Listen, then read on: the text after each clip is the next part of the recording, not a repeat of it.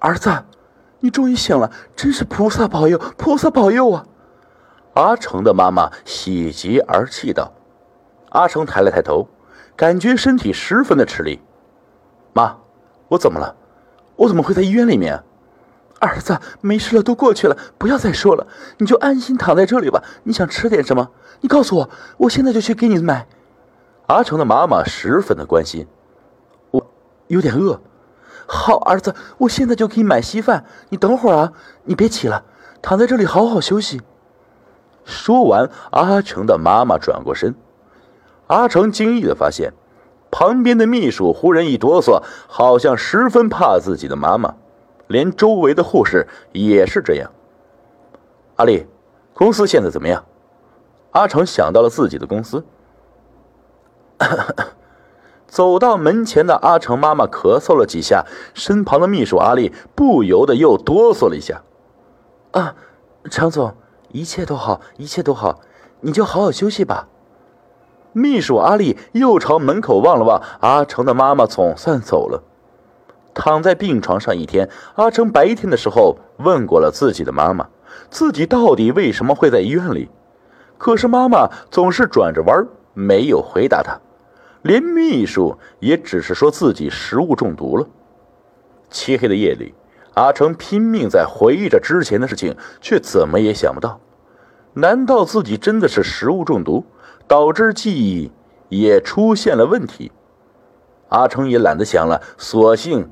躺在病床上入睡。哒哒哒，哒哒哒。午夜里，阿成被一阵声音给惊醒了。声音是从门口传来的。让阿成奇怪的是，门口这阵声音一直在来来回回的重复着，就在自己的门口。会是谁呢？这么晚了。禁不住好奇心的阿成，慢慢的爬了起来，身体感觉十分的沉重。可能是麻药的作用，身体被控制的有些吃力。吱呀，门被打开了。阿成朝门口望了望，只见不远处有一个身影，是个男人。阿成等了片刻，他没看到那个男人再回来。他是干什么的呢？为什么一直在自己的门徘徊呢？这时，阿成的身体传来了一阵阵疼痛，无奈只有回到病房里。走廊的尽头，那个身影停下了脚步，片刻，走开了。又是一个晚上，阿成啊，又被这给惊醒了。阿成之前也问过护士，不过护士的回答是：阿成可能是出现幻觉了，晚上走廊里是不会有人的。这次，一定要看看那人到底是谁。阿成心里想着，慢慢的走下了病床。接着打开了门，不出意料，那个身影早已走远了。阿成步履缓慢的紧跟其后，慢慢走到了一个房间门前。只见上面写着“停尸间”。阿成不由得咽了咽口水，难道是护士，或是这里的医生吗？不过不管怎么样，他这次一定要看看这个人到底是谁。吱呀。推开了停尸间的门，顿时里面传来的寒气让阿成不由得哆嗦了一下。有人吗？有人吗？阿成想给自己壮壮胆子，可是没有人回应。阿成疑惑了，自己刚刚明明看到那人进来了呀。停尸间里是几排停尸柜，里面放的都是这家医院里面已经死亡的尸体，空荡荡，再无其他。阿成准备转身回去，可是这时候他突然发现门怎么也打不开了。来人呐！来人呐！他不由得呼唤起来。咚！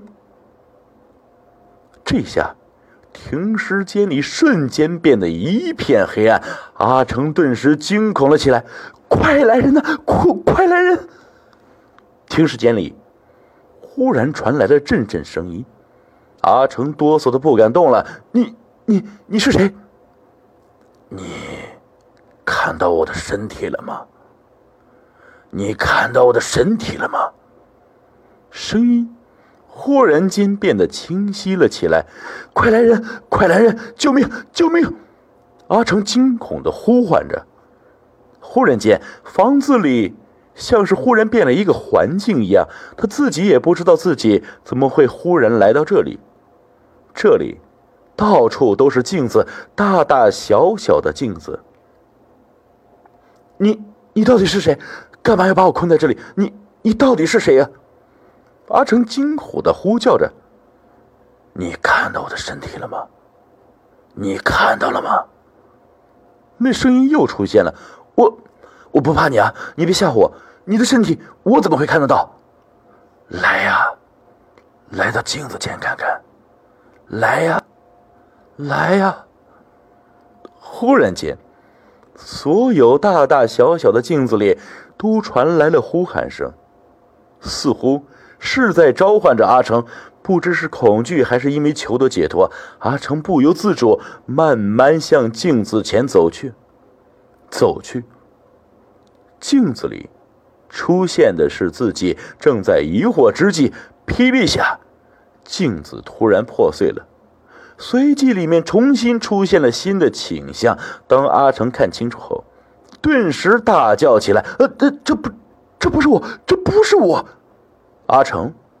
瘫软在地上，惊恐万分的哭泣了起来。镜子里面出现的是一个残缺的身体，里面的阿成四肢都没有了，浑身都是血，非常恐怖。